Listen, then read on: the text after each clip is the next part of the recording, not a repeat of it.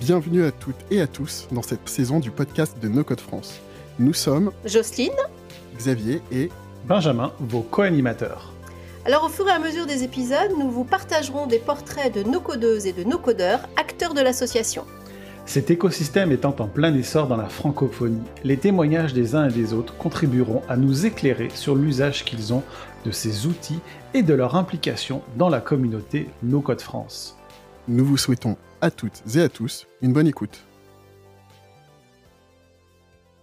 Alors, bonjour à toutes et à toutes pour ce nouvel épisode du podcast de portraits de nos codeuses et nos codeurs. Aujourd'hui, nous avons le plaisir de recevoir Pierre Simonin. Bonjour Pierre, comment vas-tu aujourd'hui? Bonjour Benjamin, bah écoute, très bien. Super. Écoute, on est très heureux de te recevoir. Euh, Peut-être que certains d'entre eux, de, nos des auditeurs ne te connaissent pas. Tu es très actif dans la communauté No Code France, euh, au sein de l'association, au sein du No Code. Tu as même eu euh, le, le, plaisir de, de, participer à un des talks du récent No Code Summit. Donc, on est vraiment très heureux de te recevoir aujourd'hui. Mais pour ceux qui ne te connaîtraient pas, est-ce que tu pourrais te présenter en quelques minutes, s'il te plaît? Euh, donc moi je m'appelle Pierre Simonin, je suis freelance no-code depuis deux ans euh, maintenant. Euh, je, pratique le, le no-code depuis un peu plus longtemps que ça, même si je ne savais pas à l'époque. On aura l'occasion d'y revenir. Et je suis donc comme tu disais membre actif de l'association No-code France. je suis notamment actif dans les guildes de l'animation du Slack, la guilde professionnalisation et dans une moindre mesure aussi dans les guildes Et diversité inclusion. Euh, et j'essaye, euh, en plus de ça, sur le temps qui me reste, de m'investir sur les sujets qui me tiennent à cœur. Euh, alors c'est la lutte contre le burn contre le burn-out, la lutte contre les discriminations, la lutte contre le réchauffement climatique notamment. Donc bon, ça fait un gros programme et malheureusement, je n'avance pas autant que j'aimerais sur, tous ces sujets à la fois, mais j'essaye, j'essaye de faire, on va dire, ma part un peu petit à petit sur sur les choses qui me tiennent à cœur. Ok, non, c'est super intéressant. Je sais que on va avoir le plaisir de développer certains de ces, la plupart de ces sujets au niveau de, ton investissement associatif auprès de, auprès de nos codes France, mais aussi euh, de, de, ton site et ta chaîne YouTube au niveau du burn-out et tout que, que j'ai découvert après t'avoir rencontré sur la communauté. Donc, je pense que c'est des choses qui peuvent être très, très intéressantes et très pertinentes pour beaucoup euh, d'entre nous, en tout cas.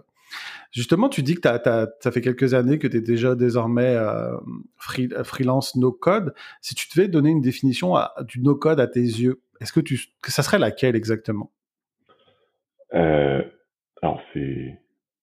c'est, c'est, c'est compliqué, le no-code, c'est un mouvement, c'est une philosophie, c'est un ensemble d'outils. Euh, donc voilà, c'est, c'est des termes, euh, je sais pas s'ils s'opposent, s'ils se complètent, etc. Mais c'est, c'est un peu tout ça à la fois. Euh, c'est un mouvement protéiforme et, et, et, je suis pas sûr que ça ait beaucoup de sens euh, de d'essayer de de trop précisément euh, en, déterminer les limites. Des fois, il y a des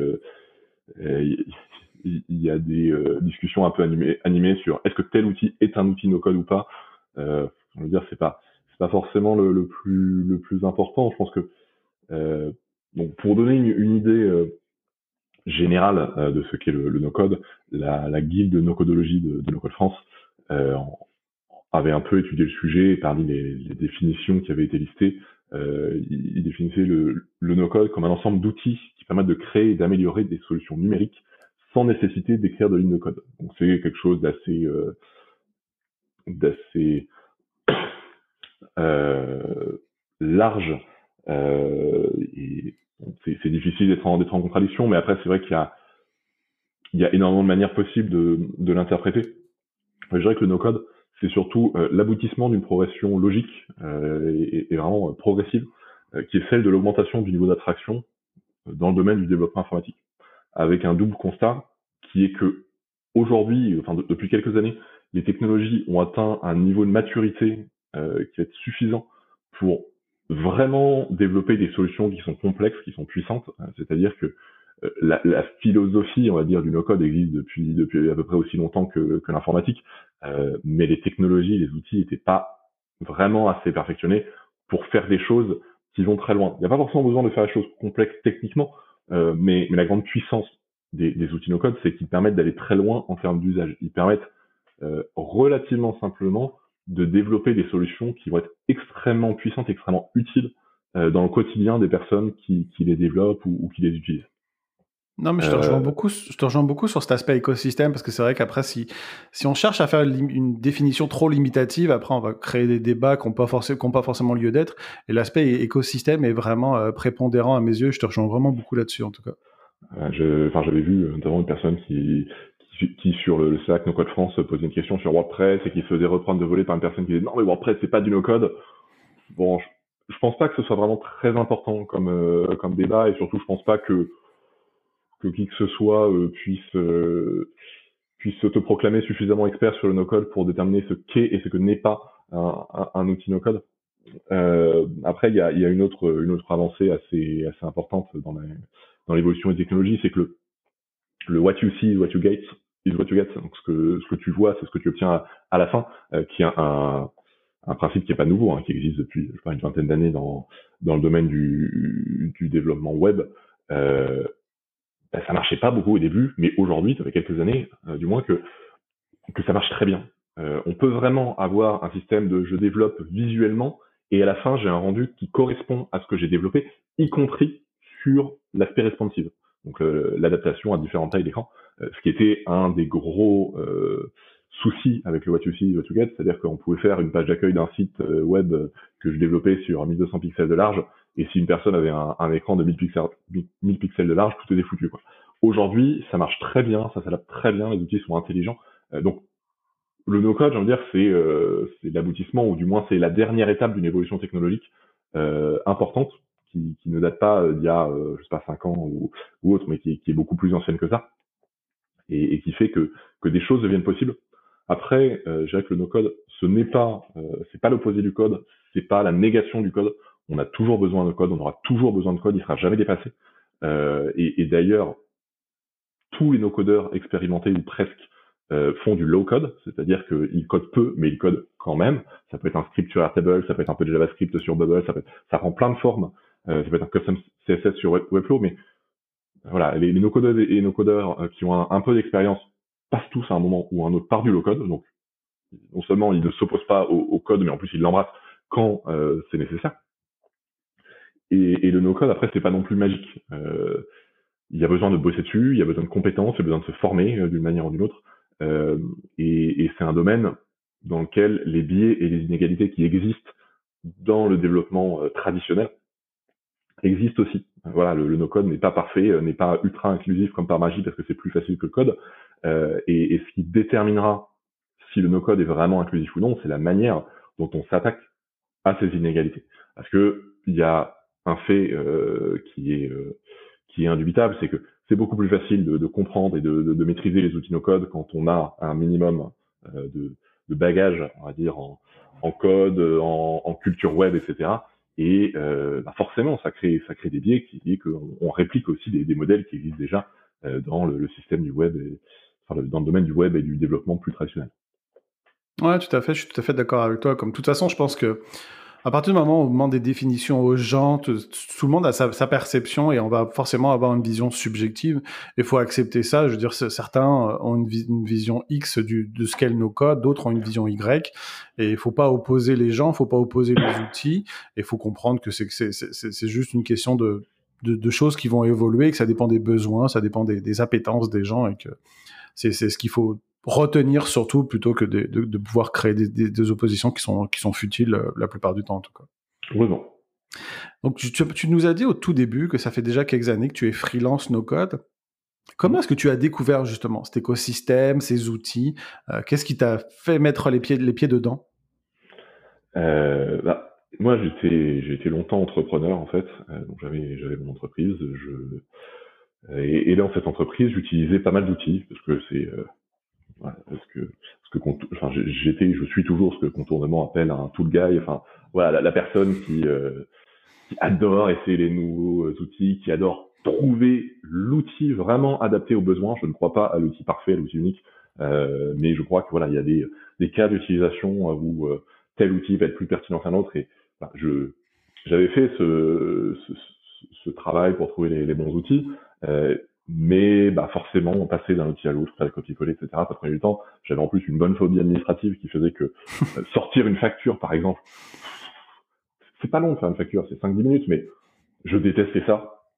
Donc il m'arrivait parfois d'attendre plus d'un mois avant d'envoyer une facture à un client, et c'est à ce moment-là que j'ai découvert Zapier, euh, qui m'a permis d'automatiser tout ça. En fait, toutes les passerelles entre les différents outils que je que j'utilisais, j'ai les ai automatisées et j'ai poussé les, les, choses assez loin. Donc, en fait, ma propre boîte est devenue le mon, mon, propre laboratoire dans lequel je faisais des expériences un peu, je, manipulais les différents outils, etc.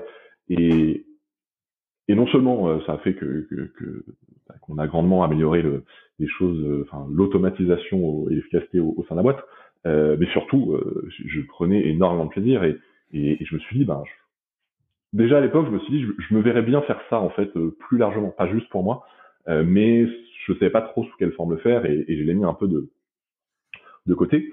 Euh, puis est arrivée l'année 2019 où j'ai fait un burn-out, donc j'ai quitté mon entreprise. Euh, voilà, je, je, pouvais plus, euh, je pouvais plus assurer, enfin continuer à, gérer mon entreprise, donc euh, donc j'ai quitté. Et quelques mois plus tard, je suis devenu freelance. Donc d'abord sur les enquêtes en ligne, qui est mon métier historique, on va dire. Ça fait, ça fait 12 ans que que je fais ça maintenant. et à ce moment-là, je me suis dit bon bah je je repars à zéro euh, sur mes outils puisque je suis plus dans ma boîte. Euh, j'ai entendu parler de, de Make, enfin c'était Integromat à l'époque. Ok, je, je vais essayer ça. Et ça m'a beaucoup plu. J'ai tout de suite accroché. Euh, je suis jamais revenu à, à Zapier de plus, depuis. Euh, et un jour, euh, c'était il y a un peu plus de deux ans, je suis tombé sur la newsletter de, de Milan Boigard, donc No Code Station, totalement par hasard. Et là, en fait, j'ai découvert euh, ben, l'écosystème, le mouvement no code. J'ai découvert juste le mot no code que je connaissais absolument pas. Euh, et j'ai aussi découvert en fait que ce que je prenais pour du bidouillage, c'est-à-dire ce que je faisais avec Zapier, Make, euh, ben, en fait c'était vraiment euh, c'était un mouvement. Il y avait d'autres outils qui existaient. Euh, et, et, je me suis rendu compte aussi que, que, que tout ce bidouillage que je faisais, en fait, c'était un ensemble de compétences qui étaient extrêmement valorisées et, et sur lequel il y avait une, il y a une grosse demande.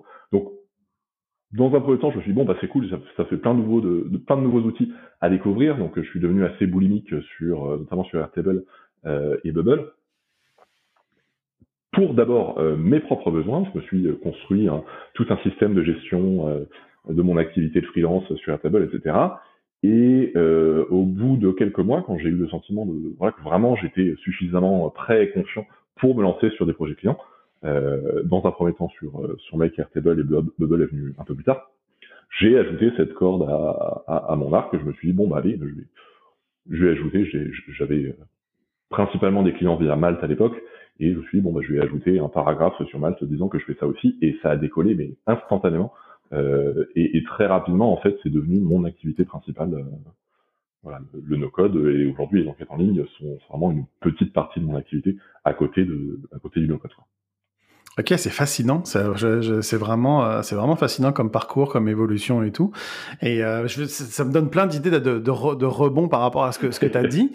Euh, notamment, ben là, juste quand tu as dit que tu avais quitté ton entreprise, c'était l'entreprise que tu avais créée ou tu étais employé de cette entreprise Non, non je, je l'avais créée. C'était euh, okay. une startup que j'avais fondée. On était euh, 4-5 à l'époque. Bon, c'est une boîte qui a jamais, qui a jamais vraiment décollé. Enfin, voilà, c'est en fait, déjà à l'époque, j'étais plus euh, intéressé par euh, le produit et, et, les process que par euh, la vente et autres. En fait, je me suis, je me suis rendu compte un peu plus tard que moi, j'étais fait pour être freelance. Je n'étais pas fait pour aller chercher la croissance, etc. Enfin, j'ai envie d'être indépendant, j'ai envie, j'ai envie de toucher à plein de choses. Et en fait, c'est, c'est dans la vie de freelance euh, que, que, que j'ai tout ça, que, que, que, je trouve vraiment euh, cet épanouissement. Mais il m'a fallu un burn-out pour me rendre compte. Ok. Est-ce que tu est-ce que tu veux partager un petit peu avec euh, nos auditeurs un peu justement ce, cet aspect burn-out? Parce que c'est vrai que moi, euh, je t'ai découvert au sein du Slack. Et puis, ben, en fait, euh, je pense qu'il faut être honnête. Souvent, on voit, on voit les gens comme ça, puis on pense pas forcément à leurs problèmes personnels, à ce qu'ils ont pu passer, à, ce à quoi ils ont pu à travers passer à travers précédemment. Je pense aussi qu'il faut être euh, la pandémie a été très difficile sur euh, l'aspect psychologique de nombreuses personnes, ce quel que soit le pays, quels que soient les milieux sociaux et tout. Est-ce que tu as envie un petit peu de, partager ton expérience et surtout le ce que tu as créé derrière ça, parce que tu as créé une chaîne, une chaîne YouTube notamment qui, qui, qui, fait part de ton expérience du burn-out et comment tu as, tu, as, tu as passé à travers, entre guillemets? Euh, bah avec plaisir. Je vais en parler. Enfin, je vais essayer d'en parler rapidement parce que je, peux, je, peux, tenir trois heures sur le sujet. Euh, mais en fait, oui, je, je milite beaucoup euh, pour la banalisation euh, du no-code, du la banalisation du burn-out. voilà, tu vois, c'est je, je, me mets euh, non, la, la, banalisation du burn-out, de la santé mentale, comme des sujets euh, qui sont importants, qui peuvent, enfin, qui concernent tout le monde, euh, ce qui est, ce qui est pas du tout euh, ancré dans les esprits aujourd'hui. Euh, la santé mentale, c'est vu comme un gros mot. Euh, ça, ça, ça, ça, suscite vraiment un, un, réflexe de rejet, alors qu'on est tous concernés. toute personne qui pense qu'elle n'est pas concernée par, par les problèmes de santé mentale a tort c'est aussi simple que ça. Euh, il y a ceux qui l'acceptent et il y a ceux qui se voient de la face. Euh, pourquoi? Bah Parce que en fait, la, la santé mentale, euh, on a tendance à, à penser que c'est il y a les gens en bonne santé mentale et à l'opposé du spectre, il y a les fous. Quoi. Il y a vraiment quelque chose de très binaire, alors que ça n'a rien à voir. Personne n'est à zéro, personne n'est à un. On est tous entre les deux. Et s'autoriser à, considérer qu'on est entre les deux et, s'autoriser à regarder un peu où on en est et, comment on sent, ben, c'est déjà quelque chose d'hyper important. Et de la même manière pour le burn-out, euh, voilà, beaucoup de personnes sont en déni, pensent que le, burn-out c'est pour les autres, alors que ben, non, on, est, on est potentiellement tous concernés. Euh, ça a été une épreuve très difficile, hein, ça a été l'épreuve la plus difficile de ma vie, ce, burn-out, et à peu près toutes les personnes qui, traversent un burn-out euh, diront la même chose. C'est pas, c'est pas juste un, coup de fatigue, un coup de stress. Euh, mais euh, pour pour tout le, mal que ça apporte, c'est aussi pour beaucoup de gens et, y compris pour moi une occasion de d'apprendre à mieux se connaître et de, faire le point sur où on en est dans, notre vie, dans, dans notre parcours. Moi, mon burn-out, en fait, c'est c'est mon corps et mon esprit qui, qui m'ont dit que que j'étais pas là où je devais être. Euh, j'étais j'étais arrivé dans une impasse personnellement, professionnellement, et, et j'arrivais pas à le voir, à l'accepter et, et, à agir. Et j'ai ignoré trop longtemps les signaux qu'envoyait mon corps.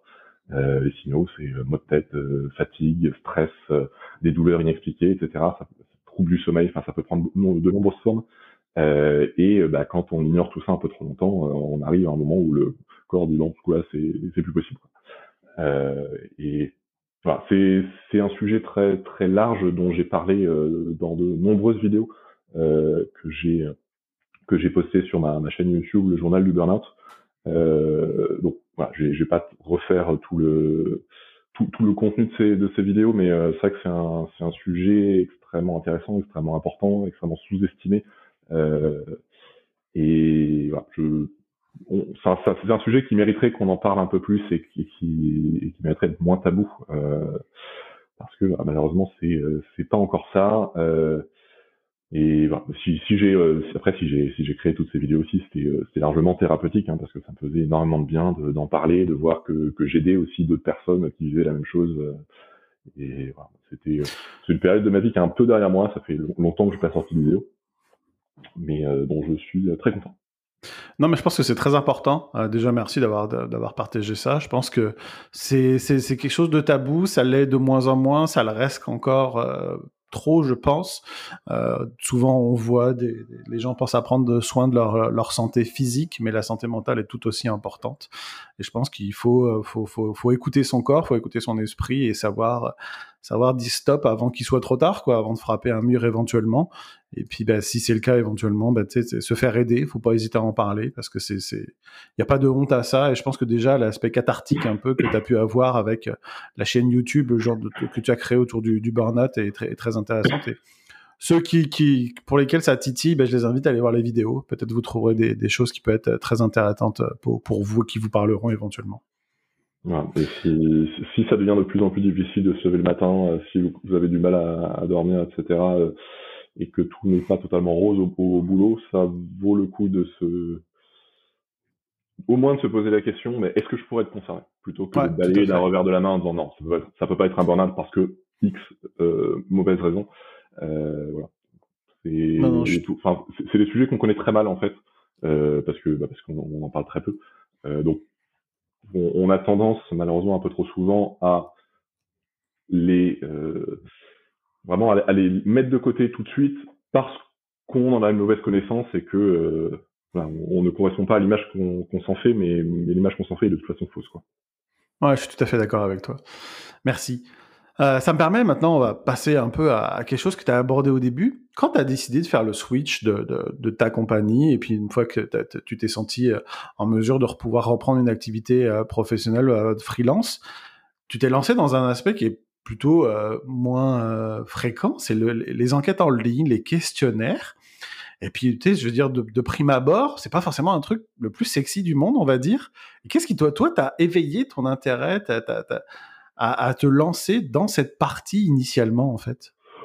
C'est vraiment totalement par hasard. Moi, je, suis tombé dedans euh, très tôt dans ma vie professionnelle. Et en, fait, c'est un sujet, euh, un sujet passionnant parce que parce que derrière un bon questionnaire, il y a, il y a de, la, de la psychologie, de l'expérience utilisateur, euh, de, de, de, l'empathie, de la, de la compréhension des enjeux métiers et, et, des objectifs du, du, client ou de la personne qui, qui, fait le, enfin qui conçoit le, questionnaire ou qui a besoin que le questionnaire soit conçu.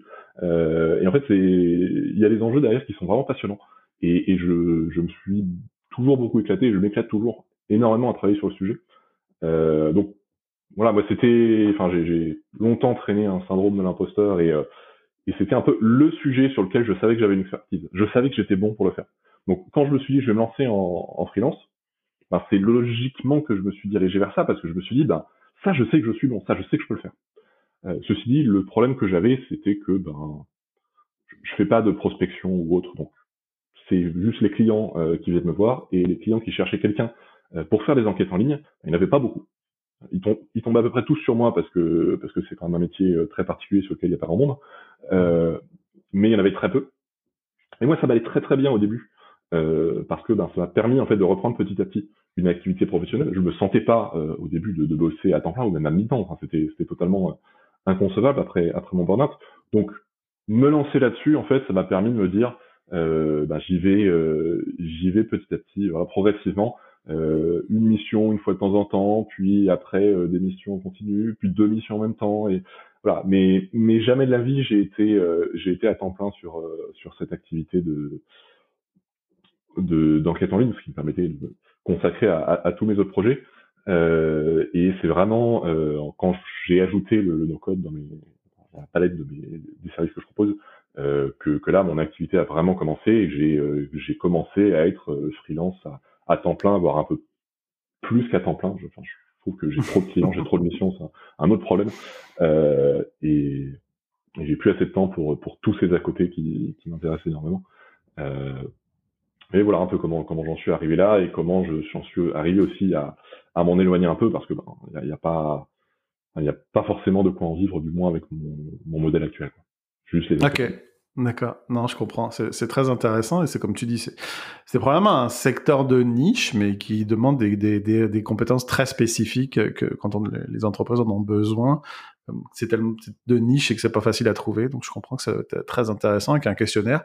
Ça a l'air simple comme ça, vu de l'extérieur, mais je pense qu'il faut, il y a une vraie réflexion sur euh, l'ordre des questions, le, phrase, les, mots à utiliser, la sémantique et tout. Je pense, quand on, à mon avis, quand on se plonge dedans, on voit que c'est l'air, c'est plus complexe euh, pour faire un bon questionnaire euh, que ça en a l'air quand on, on répond nous-mêmes bêtement entre guillemets. Ah oui, non, mais il y a, y a, énormément de points à considérer et en plus de ça, un certain nombre de points qui sont considérés euh, par le grand public comme des bonnes pratiques parce que c'est intuitif sont en fait des mauvaises pratiques euh, et, tous les experts, dont moi, s'arrachent les cheveux à chaque fois qu'on qu voit ça. Enfin, mais euh, ouais, c'est c'est un sujet riche et complexe comme bah, un peu comme tous les sujets quand on, quand on prend la peine de de, de s'arrêter dessus, euh, j'ai envie de dire, mais euh, je, me suis beaucoup éclaté, euh, en tout cas, sur ce, sur ce sujet. Ok, super.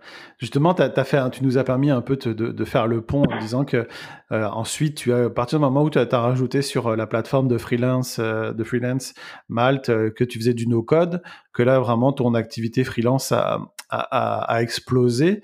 Si tu devais un peu décrire un peu ton, ton activité freelance autour de ces outils, comment tu la décrirais? Parce que c'est assez drôle entre guillemets. Je, je, suis devant ton, ta page LinkedIn, il y a Airtable, Mec, Integromat et Bubble.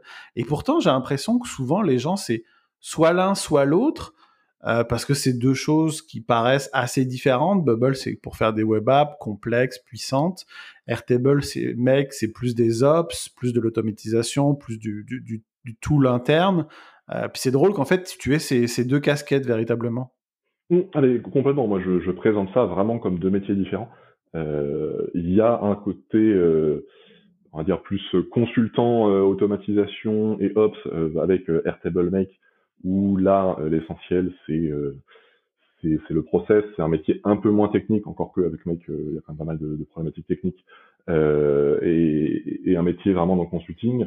Euh, de l'autre côté, il y a Bubble qui, qui, me permet de développer des web apps, euh, où le métier est totalement différent. Euh, il y a beaucoup plus de gestion de projet, beaucoup plus d'UX, euh, il y a un peu moins de, de, process et un peu plus de parcours utilisateur. Enfin, c'est vraiment des métiers totalement différents. pourquoi j'ai choisi ces, pourquoi je fais deux métiers différents en plus des enquêtes en ligne. Donc j'ai en fait j'ai trois métiers. Euh, déjà parce que parce que j'aime faire plein de choses différentes. Ça, ça fait partie des choses que, qui, qui me font vibrer et, et j'adore Airtable, Make, j'adore Bubble, mais je suis bien content de pas être à 100% à temps plein vraiment sur chacun de, ces outils. J'aime bien passer un peu de, l'un à l'autre aussi. Euh, et aussi parce que tout simplement j'ai eu la chance de, pouvoir me former sur tous ces outils euh, quand j'avais le temps. Euh, quand j'étais juste freelance sur les enquêtes en ligne, euh, j'avais pas énormément de missions, dont beaucoup de temps et, vraiment une, une de une envie d'apprendre, une, une, soif de, savoir, de progresser sur ces outils qui font que j'ai poncé les outils, les ressources existantes et j'ai pratiqué, pratiqué, repratiqué jusqu'à atteindre un, niveau honnête, on va dire, sur sur ces outils. Et euh, en passant ensuite à des, à des missions clients, ben j'ai, je suis encore monté de, de, de, plusieurs niveaux parce que voilà, il y a, il n'y a pas de secret, hein, c'est, la pratique qui permet, euh, qui permet d'avancer et euh, nos, enfin, les, les, projets perso c'est bien, mais au bout d'un, moment il faut aussi se, se confronter à des projets clients potentiellement plus ambitieux avec des contraintes qui sont pas uniquement les nôtres. Il faut apprendre à, à composer avec euh, avec tout ça. Euh, mais voilà, je, je, enfin, je, je, te rejoins tout à fait sur le fait que euh, effectivement euh, ce sont deux métiers différents qui n'ont absolument rien à voir. Euh, ce qui explique que, aussi que, ben, que ce soit pas si courant que ça des, des personnes qui, qui combinent euh, qui combinent ces deux métiers parce que ben, je veux dire trouver un métier et, et s'y consacrer et le faire bien etc c'est déjà beaucoup moi c'est c'est pas que je suis meilleur que les autres pour pouvoir en faire deux à la fois c'est que je j'arrive pas à me contenter d'un je mettrais peut-être plutôt ça du côté de mes défauts que de mes qualités, mais bon, voilà, je, je, compose avec aussi du, du mieux possible. Non, mais c'est bien, puis surtout ce que, ce que j'aime quand tu le dis, c'est qu'en fait, tu fais ça parce que tu aimes faire des choses différentes. Et c'est surtout ça qui te drive entre guillemets. Et c'est vrai que euh, peut-être qu'il y a un aspect où ça peut être intéressant dans une perspective professionnelle de se spécialiser pour euh, avoir une certaine euh, une certaine réputation ou une crédibilité auprès des, des clients qu'on va avoir, mais c'est aussi bien aussi d'être multicasquette, je veux dire, parce que ben, ça nous permet aussi d'apprécier certains outils plus que d'autres et de voir les, les avantages, les inconvénients de l'un et l'autre et justement de faire des choix plus éclairés. Euh, je pense notamment à Xavier qui, je pense, est comme toi, qui est multicasquette euh, mm-hmm. véritablement au sein de la communauté, et c'est ce qui lui permet aussi d'avoir un comment dire un recul sur les outils qui, quand il les évalue, quand il les teste, pour pouvoir mieux les comparer en fait. Complètement. Euh, ça, c'est un point hyper important. Euh, c'est que le fait d'avoir deux métiers différents ne veut pas dire qu'il n'y a aucune passerelle entre ces métiers. Euh, je trouve ça important euh, de, de, savoir un peu ce qui existe euh, pour, euh, bah pour être certain que quand on s'engage dans une voie, c'est la bonne. Moi, je vois des, des, fois des consultants Airtable qui, qui vont mettre du Airtable partout sans trop se poser la question de est-ce que c'est le bon outil parce que c'est leur outil. Euh, et, moi, je suis content de, de, de, connaître comme ça plusieurs outils parce que je me dis que quand je pars sur du Airtable, c'est que je sais que c'est le bon outil et qu'il fallait pas une, appli Bubble. Et ça m'est déjà arrivé euh, de recommander à, des clients de faire le switch. Ils voulaient une appli complète euh, développée sur Bubble, etc. Je leur ai dit, mais attendez, là, de ce que vous me dites, euh, on va partir sur Airtable, ça fera largement l'affaire. Ou d'autres clients qui sont venus me voir en disant, ah voilà, j'ai tel projet sur Airtable, et là, ils commencent à me, montrer des mock-ups, etc. Je leur dis, vous n'allez pas faire ça sur Airtable. Si vous voulez, je vous développe une appli Bubble, mais euh, on, on, parle pas de la même chose. C'est vrai que c'est utile de, de, comprendre un peu ces différents langages. Ça veut pas dire qu'il faut être excellent euh, sur, sur tous ces sujets. Je pense qu'il faut aussi euh, être, euh, enfin, il faut, faut connaître ses, ses, forces, ses faiblesses. Moi, typiquement, je, me, je, me, décrirais comme expert sur Airtable et Make, mais pas sur Bubble. Sur Bubble, je suis bon. Quand je quand je veux faire quelque chose sur Bubble, j'y arrive d'une manière ou d'une autre. mais je, je, je me considère pas comme expert. Je considère que sur pas mal de sujets, il y a encore un certain nombre de choses que j'ai que j'ai à apprendre. Voilà, c'est c'est bien de connaître différentes choses, mais il faut avoir un minimum de recul aussi sur sur où on en est et sur là où on a à progresser, parce que évidemment personne personne ne connaît tout et c'est d'autant plus vrai sur des outils euh, qui, qui évoluent aussi vite. Je veux dire, Bubble et Airtable notamment, c'est des outils euh, qui ont quasiment une mise à jour par euh, par semaine, donc il faut faut s'accrocher pour rien que pour suivre les évolutions d'outils. Ouais, non, je suis tout à fait d'accord avec toi. Je te rejoins sur euh, l'aspect expert. C'est un peu, entre guillemets, désormais un terme qui a, qui un peu été galvaudé. On, on l'utilise un peu à, à, à tirer l'arigot, j'ai envie de dire, quoi. Mais euh, c'est très difficile de, de, définir soi-même un expert d'un outil parce que c'est des outils qui évoluent tout le temps. Euh, puis qui sont de plus en plus d'une grande complexité dans leur usage et tout. Donc, je pense que c'est très difficile. Et puis aussi, je rebondis sur l'aspect, bah, tu sais, c'est en essayant différents outils qu'on va découvrir ce qu'on aime, ce qu'on n'aime pas. Euh, moi, je sais que dans, mon, dans mon travail, ça m'est arrivé d'avoir la chance euh, d'encadrer des stagiaires. Bah, en fait, un des conseils que je leur disais, au-delà de l'aspect technique euh, qui est à apprendre, quand tu es au début de carrière, c'est comme essaye, essaye différentes compagnies, différentes tailles de compagnies, puis en fait, ça te permettra d'apprendre toi-même, de voir dans quel environnement tu es le plus mhm. à l'aise, parce que c'est faut, faut savoir s'écouter aussi, et puis pour pour pour être se sentir le plus épanoui euh, possible quoi. Faut pas faire du Airtable parce que tout le monde dit qu'il faut faire du Airtable. Faut pas aller dans tel type de compagnie parce que tout le monde dit qu'elle est haute. Faut faut s'écouter, euh, écouter ses préférences et ce dans quoi on est le plus à l'aise en fait. Complètement, complètement. il faut, il faut essayer, il faut, il faut s'écouter, il faut, il faut trouver sa voie. Euh, le no-code est un, est un domaine suffisamment vaste euh, pour, euh, pour qu'il y ait une, une voie pour, pour toutes les personnes qui, qui s'y intéressent. Après, faut, faut la trouver. Il n'y a pas, enfin, il suffit pas de se dire, ok, je veux me mettre au no-code, c'est parti. Enfin, ça, veut rien dire, je vais me mettre au no-code. Il y a tellement de, tellement d'outils, tellement de métiers, tellement de champs d'application que on peut pas juste dire je fais du no-code en fait, ça ça veut pas dire grand-chose. Euh, donc quel quel métier on fait, pour qui, pourquoi, comment, enfin euh, quels outils on utilise, c'est ce sont des questions qui sont absolument essentielles. Et effectivement, euh, c'est d'autant mieux de d'essayer un peu, de, mettre les mains dans le cambouis, euh, d'essayer de se dire ok ça j'aime, ça j'aime moins, et, et, de s'orienter effectivement en se basant sur ça plutôt que bah, que juste en suivant les conseils des uns et des autres, mais euh, qui, qui, s'appliquent avant tout à eux. Euh, moi, je vais, dire que, ces outils-là sont géniaux parce que c'est les miens et parce qu'ils correspondent à la manière dont je fonctionne. Mais ça ne veut pas dire que ce sera les bons outils pour la personne euh, à qui je parle, en fait. Tout à fait, je, te rejoins 100% là-dessus. C'est, tout à fait ça. Il faut savoir s'écouter et voir quel, outil correspond à, tes affinités, tes besoins, ceux, avec lesquels tu vas être le, plus à l'aise véritablement. Et euh, au-delà, au-delà de, ton activité de freelance, de toutes tes, différentes expériences, tu es très actif euh, véritablement euh, sur le Slack, le Slack de nos Code France, mais aussi au sein de l'association. Pour faire un petit, un petit euh, flashback, l'association, ça va faire un an qu'elle a été lancée. Elle est organisée autour de guildes euh, au nombre de 12 parce que, en fait, ça représente chacune des personnes qui est au, conseil d'administration. Une personne égale une guilde. Ceci est présent au moment où on écoute, c'est en train d'être réévalué, réorganisé. Mais surtout, tu, fais partie, en fait, des, gens qui ont, euh, de, bah, de, de, par toi-même, en fait, t'es impliqué, aidé. Est-ce que tu vas un peu faire part euh, à nos auditeurs de, ton, vécu au sein de l'association et puis de, ce, que, tu, as apprécié au sein de l'association de cette année passée, éventuellement les, pistes d'amélioration Est-ce que tu toujours, qu'est-ce que tu as envie de dire aux gens pour nous rejoindre et s'impliquer également?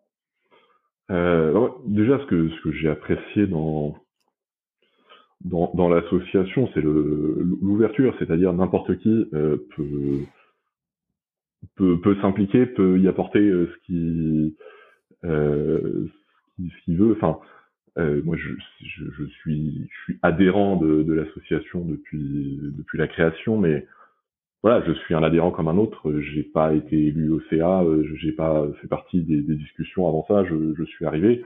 Euh, il y a eu le petit moment de flottement au début de OK, comment ça marche euh, Et puis après, bon, il, suffit de se rendre compte que personne ne sait encore exactement trop comment ça marche parce que ça se lance et que la communication est pas totalement en place. On se dit bon, en fait, c'est c'est c'est c'est un champ des possibles énorme qui ne demande qu'à être qu'à être exploré et, et, et, où en fait n'importe qui n'importe qui peut peut prendre peut prendre la place qu'il veut et finalement c'est ce que c'est ce que j'ai fait. Enfin moi soit, soit je m'implique pas soit soit j'y vais à fond quoi.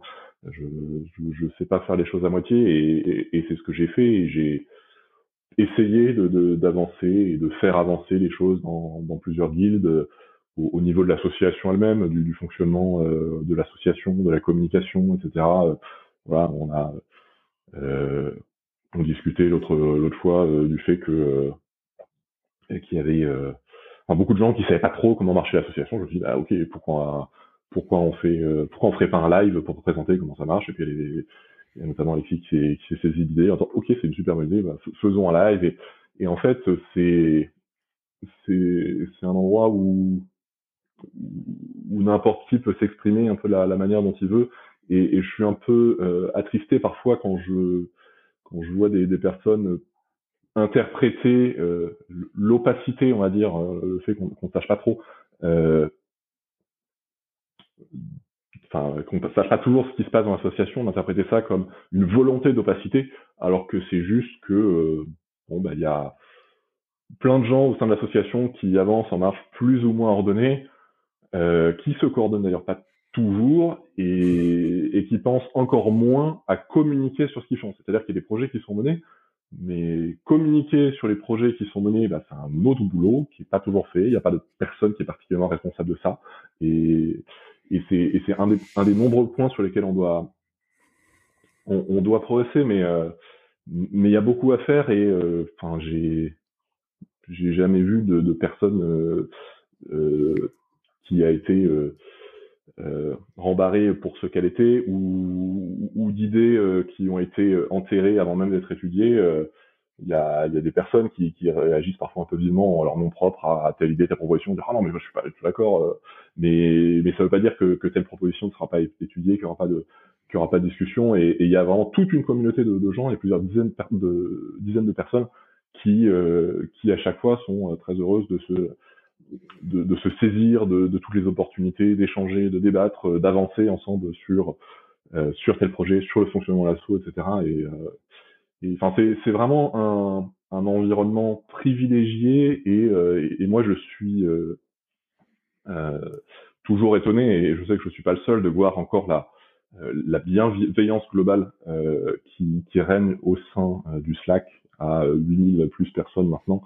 Euh, ça ne veut pas dire qu'il n'y a pas de problème, ça ne veut pas dire qu'on ne peut pas s'améliorer, mais une communauté aussi grosse et aussi active dans laquelle les dérives sont aussi peu nombreuses, euh, les dérives pouvant être euh, les, euh, les attaques personnelles, les discriminations, les, discours haineux, l'autopromo à tout va, bah on n'est pas encore tombé dedans, même si rien n'est parfait.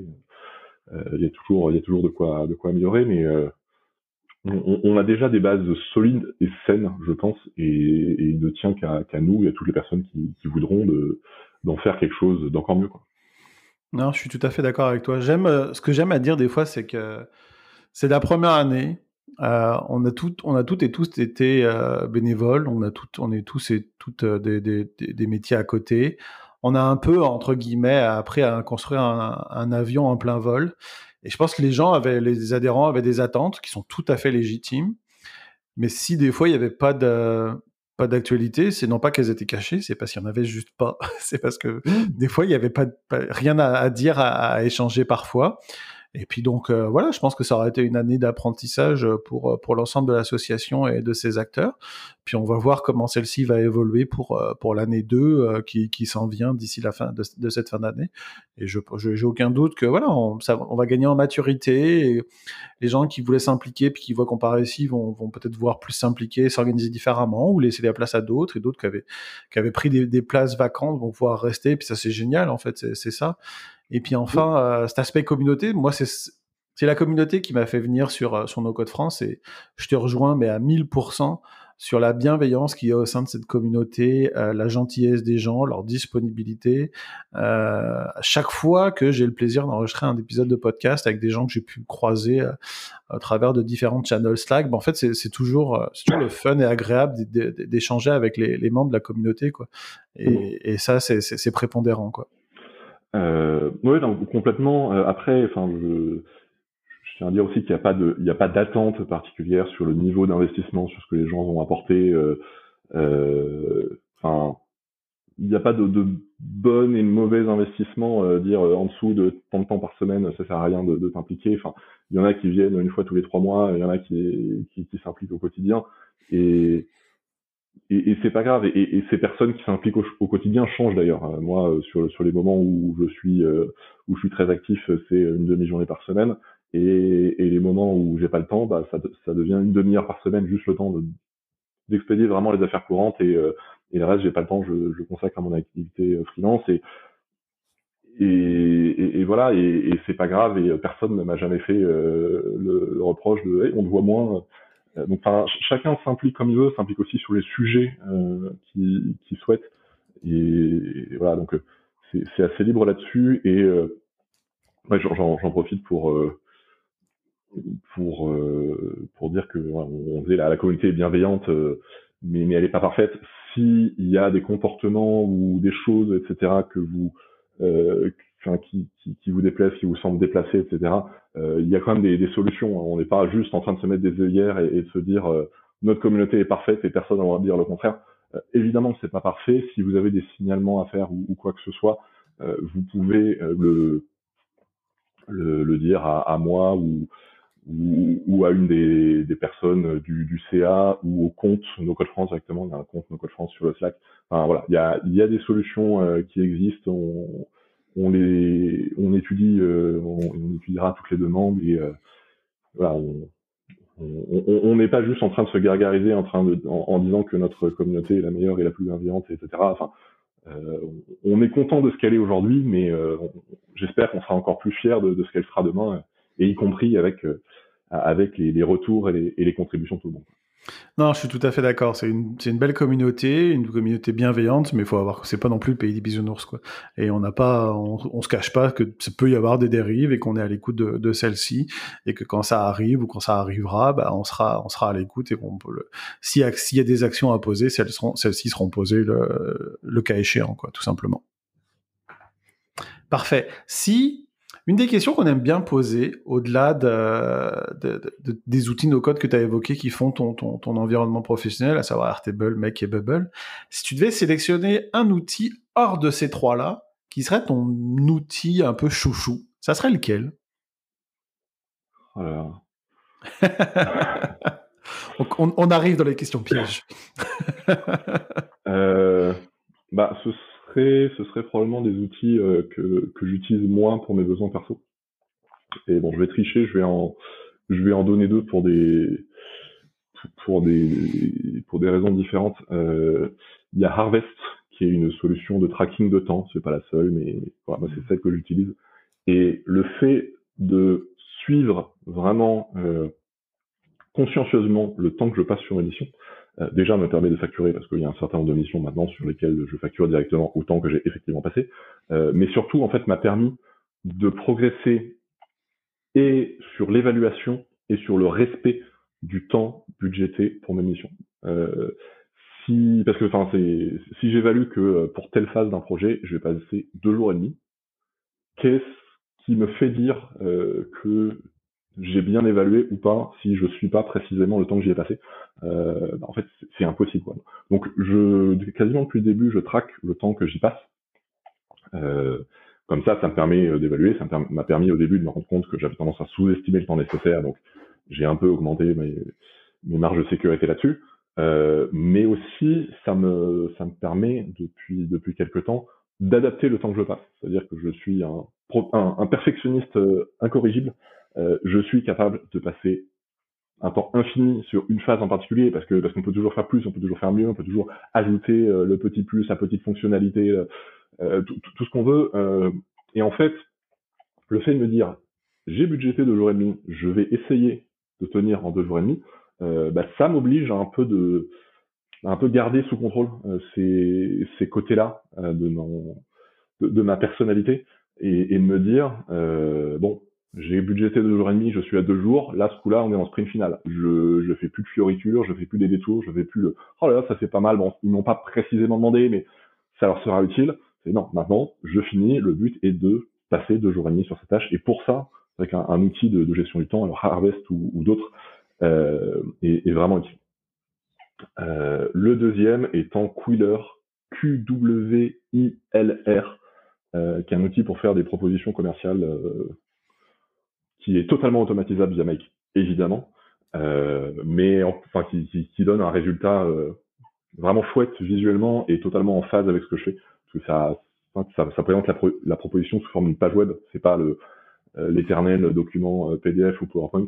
Euh, donc ça correspond à mon activité, c'est chouette et, et la plupart du temps j'ai des félicitations de mes de mes clients sur sur la qualité et le et la présentation de mes de mes propositions qui est un peu le, qui est un peu l'effet recherché et voilà, je me suis fait un petit plaisir en disant euh, j'ai j'ai envie de, faire des choses qui sont chouettes et qui sont pas du, du vu et revu et qui me qui me, me ressemblent quoi et, je suis assez content de cet outil que, que j'ai trouvé ah, je connaissais Harvest, mais je connaissais pas Quiller. Je vais définitivement aller regarder un, un, coup d'œil là-dessus. Là. C'est très intéressant, merci. Euh, c'est top. Et euh, on, arrive bientôt à la fin de, de cet entretien et euh, traditionnellement, on aime bien poser deux questions à, nos invités, qui sont un petit peu en dehors du no-code pour, euh, pour un peu les, connaître un petit peu plus. Notamment, est-ce que tu aurais une recommandation à partager avec euh, notre auditoire euh, sur un coup de cœur récent qui, peut être du no-code, mais ça peut être aussi en dehors du no-code. Que ce soit un film, un article, un documentaire, un, album de musique que tu aimerais partager. Est-ce que tu aurais quelque chose en tête présentement? Euh, ouais, quelques-unes, mais qui, qui, sont pas euh, no code, mais qui, qui correspondent un peu bah, aux différentes euh, préoccupations que j'ai citées en, début de l'entretien. Euh, le site Bon Pote sur le sujet du réchauffement climatique, c'est un site extrêmement euh, complet, euh, sourcé, etc. pour comprendre le réchauffement climatique, les enjeux, les solutions, les fausses solutions. voilà, le réchauffement climatique est est déjà un, enjeu majeur pour, pour l'humanité, si ce n'est l'enjeu majeur. Et malheureusement, c'est voilà, une prise de conscience qui n'est qui pas, pas arrivée partout. Euh, et pour en prendre conscience et pour savoir un peu comment, comment on peut agir, c'est important de bien s'informer. Et c'est un site qui est, euh, qui est remarquable pour ça.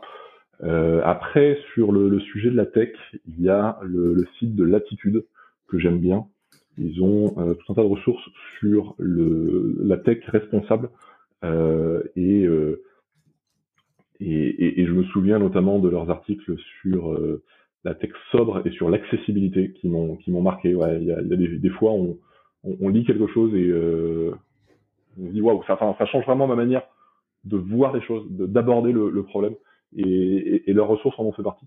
Donc euh, vraiment, je, je, je, recommande la lecture à, à tout le monde. Et puis après, euh, après j'ai envie de dire le journal du burn-out pour pour les personnes euh, qui, qui en auraient besoin. Je voilà, je sais pas que j'encourage tout le monde à regarder mes vidéos, euh, peu importe le contexte, euh, on, s'en fout, mais voilà, si s'il y a ne serait-ce qu'un début de soupçon, de, de possibilité, de probabilité que que vous puissiez être concerné, par pitié, regardez les choses en face et, et aller sur le journal du burn-out ou, ou ailleurs, je m'en fiche, mais voilà, enfin renseignez-vous. Euh, voilà, dites-vous que la, la, première chose à faire, c'est euh, c'est pas euh, savoir est-ce que je suis concerné? La première chose à faire, c'est bon, j'ai envie, j'ai besoin d'en savoir plus sur le barat. par où commencer? Parce que avant de pouvoir se dire est-ce que je suis concerné ou pas, il y a un certain nombre de choses à, déconstruire et à reconstruire sur la, perception qu'on qu en a. C'est super. Je, je, te remercie pour ces, euh, pour ces, liens euh, que je rajouterai dans les, dans les notes euh, de, de l'épisode que je connaissais pas, ni Bon Pote, ni Latitude, que, que je manquerai pas de rajouter. Comme ça, les gens pourront aller voir et puis rejoindre éventuellement ces, ces, communautés s'ils si, en ont, s'ils en ont l'envie, en tout cas. Et puis enfin, toute dernière question. Si tu devais tendre la perche à quelqu'un de la communauté et que tu aimerais justement entendre être euh, interviewé par euh, l'un de nous trois, euh, qui ça serait que, que tu aimerais entendre? Eh ben, j'ai d'abord regardé la, la, liste des gens qui étaient déjà passés, parce que je, ah je suis pas totalement à jour. Et les premiers noms qui me sont venus, je me suis dit, mince, il a été interviewé, mince, elle a été interviewée.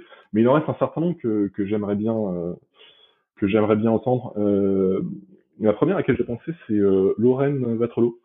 Parce que c'est vrai que on est dans une communauté où, où les freelances sont pas surreprésentés, mais sont sur euh, visibles. C'est pas un mot qui existe, mais peu importe. Là, euh, on a l'impression que tout le monde est freelance parce que les freelances ont probablement cette, pour leur activité ce, besoin d'être visible, d'être connu pour, pour avoir des, clients. Euh, peut-être qu'il y a d'autres raisons, je sais pas, mais il y a plein d'autres gens et Lorraine, elle est employée, euh, elle considère que, le, no-code c'est pas son métier, mais, pour autant c'est une pierre angulaire de son métier parce que sans Make notamment, euh, ben, les choses seraient quand même beaucoup plus difficiles pour elle. Euh, et, et c'est une perspective qui est, intéressante et voilà, c'est en plus une, une, fille géniale qui est très engagée dans, la communauté et dans l'assaut. Euh, puis après, il y a, plein d'autres personnes. Euh, je, me disais, mais je ne vois pas Alexis Kovalenko, je ne vois pas Thibaut Marty dans la liste. Où, sont-ils? euh, voilà, ce sont euh, deux personnes, euh, deux personnes aussi aussi passionnantes au, parcours très intéressant et qui ont toujours des choses des choses intéressantes à dire. J'ai pensé aussi à, Kim David Nguyen et Karen Guilherme de Brezinov, euh, qui sont aussi deux, personnes très intéressantes et, euh, et, et, de régions en plus. Ça, change de, de, tous ces Parisiens qu'on va, va moi y compris. Euh. Et, euh, et, je pensais aussi à Laurent Sévenier, alors qu'il n'est pas une personne connue dans la communauté, même s'il est euh, relativement actif euh, sur Slack. Euh, mais il y a donc un, il y a un autre, biais qui est que on voit, beaucoup de Parisiens, on voit beaucoup d'hommes, on voit aussi beaucoup de trentenaires. l'étude, qu'on a faite pour nos Code France nous a appris que les, les, trentenaires étaient vraiment surreprésentés dans la dans la population. Et Laurent, euh, il, est euh, vraiment à fond sur XAR. Moi, j'ai formé un mec et, euh, et il est d'une autre génération. Il est vraiment la, génération au-dessus, plutôt de la génération de mes parents. Et, du coup, je trouve ça hyper intéressant de, voir aussi comment lui en est arrivé au no-code, quelle est sa, pratique. Et voilà, je, je me dis que euh, il y a des visages qui sont connus, d'autres moins, mais il y a aussi une diversité, une diversité de personnes, une diversité d'origine, une diversité de pratiques à, à, à représenter. Euh, et voilà, c'est le, le nom que, qui m'est venu parce que je le connais, mais euh, je, je suis convaincu qu'il y a il y a tout un tas de, de, personnes que, que je connais plus ou moins ou pas du tout euh, qui, qui mériteraient à être, à être plus connues. Euh, bon, de toute façon, j'ai envie de dire, on est une, une communauté de quoi 8400 personnes, ça veut dire qu'il vous reste plus que 8380 épisodes à faire. Quoi. Tout à fait, ça nous laisse des belles, des belles années devant nous en perspective. Mais euh, non, mais c'est top parce qu'en fait, je vais aucun des noms que tu as cités n'est dans la liste même des, des, des, des épisodes en attente d'enregistrement parce qu'on a des gens euh, bah, qu'on va enregistrer au fur et à mesure pour à chaque semaine quoi. Mais c'est vrai qu'en fait euh, déjà d'une Lorraine c'est vrai parce que ça serait moi ça me ferait on l'a vu récemment dans la No Code House mais ça me ferait super plaisir de l'entendre encore parce que tout comme toi elle a un peu euh, saisi le flambeau et s'est investie au sein de l'association puis ça c'est top et puis son, son, son, son, ressenti au sein de l'usage du No Code en, en tant qu'employé dans une, une compagnie c'est aussi très intéressant, pas juste le freelance. Euh, Alexis, Thibaut, bah, c'est toujours intéressant aussi. Euh, Kim et sa conjointe, c'est très drôle parce qu'en fait, je les ai découverts euh, au détour d'un post LinkedIn euh, par rapport à la Bretagne. Puis moi, j'ai des, attaches personnelles vis-à-vis -vis de la Bretagne. Et puis en fait, on s'est échangé des messages et puis on a lié des relations. Donc c'est top. On est vraiment là, on s'appelle de temps en temps, on s'écrit régulièrement je vais vraiment leur dire, ça serait trop le fun de faire un épisode avec vous deux et puis de vous enregistrer là pour découvrir un peu parce que ils ont une activité de formation, ils ont aussi l'activité de Kim avec YouDo, donc c'est génial quoi. Et puis et puis les autres personnes que tu as citées, c'est définitivement intéressant parce que ben, moi je trouve ça toujours super enrichissant en fait ces, ces, ces entretiens qu'on a avec euh, tout, tout, tout, tout, vous euh, de, de, de, qui sont partie de l'association quoi. C'est vraiment top quoi. Non, il y a, enfin, je, j'ai déjà essayé quelques noms, mais euh, je suis sûr que dans cinq minutes, euh, j'en ai dix nouveaux qui vont devenir. Ah, il y a lui, il y a elle, il y a eux. Mais bon, voilà, c'est un échantillon, on va dire. C'est vrai que c'est une, une, une communauté d'une extrême richesse. Euh, c'est impressionnant de voir ce foisonnement de, gens, d'idées, d'usages aussi, parce que parce que on est tous euh, nos codeuses et nos codeurs, mais, mais il y a des usages, une variété incroyable, à la fois technique d'utilisation. Enfin, il y en a qui, montent des boîtes avec, il y en a qui, servent leurs clients, il y en a qui, montent des projets perso, il y en a qui, s'organisent mieux au quotidien. Enfin, il y en a qui jouent juste pour le plaisir de, s'amuser avec ces outils et, c'est passionnant de, voir toutes ces, choses qui existent autour de cette passion commune qu'on a pour, pour ce mouvement et, pour ces outils. Ouais, je suis 100% d'accord. Bah écoute Pierre, ça, ça, termine ainsi notre entretien du jour et euh, cette discussion qui fut euh, fort appréciable, vraiment extrêmement enrichissante. J'ai vraiment euh, apprécié passer cette heure avec toi. je te remercie pour ton temps. J'ai aucun doute que les auditeurs et auditrices vont beaucoup en apprendre. Donc, ça, je te remercie vraiment du fond du cœur d'avoir participé aujourd'hui à cet épisode du podcast. Bah écoute, merci. Et puis une petite, une petite dédicace à Jocelyne. Euh, qui m'a qui m'a convaincu de, de participer à, à, ce podcast. Je vous dis bon, le, parler de moi, tout ça. En plus, j'avais déjà fait sur YouTube. Euh, ça doit être chiant à force. Et, et en fait, elle a elle a euh, retourné le truc. Elle m'a dit non, mais c'est pas égoïste de parler de toi. C'est égoïste de ne pas parler de toi. Les gens te voient partout sur le Slack, etc. Il y en a peut-être qui ont envie d'en savoir plus pour toi, qui en savoir plus sur toi. Euh, et toi, tu leur refuses ça, tu leur refuses cette possibilité de d'apprendre à te connaître un peu mieux. Et là, je me suis dit, bon, c'est bon, tu, m'as eu, ok, je m'inscris, pas de souci, je, je, vais faire le podcast avec grand plaisir en plus, parce que c'est toujours un, un, plaisir de d'avoir ces échanges. Euh, on va parler de, de nos codes, de burn-out, euh, je suis plus heureux des hommes, enfin.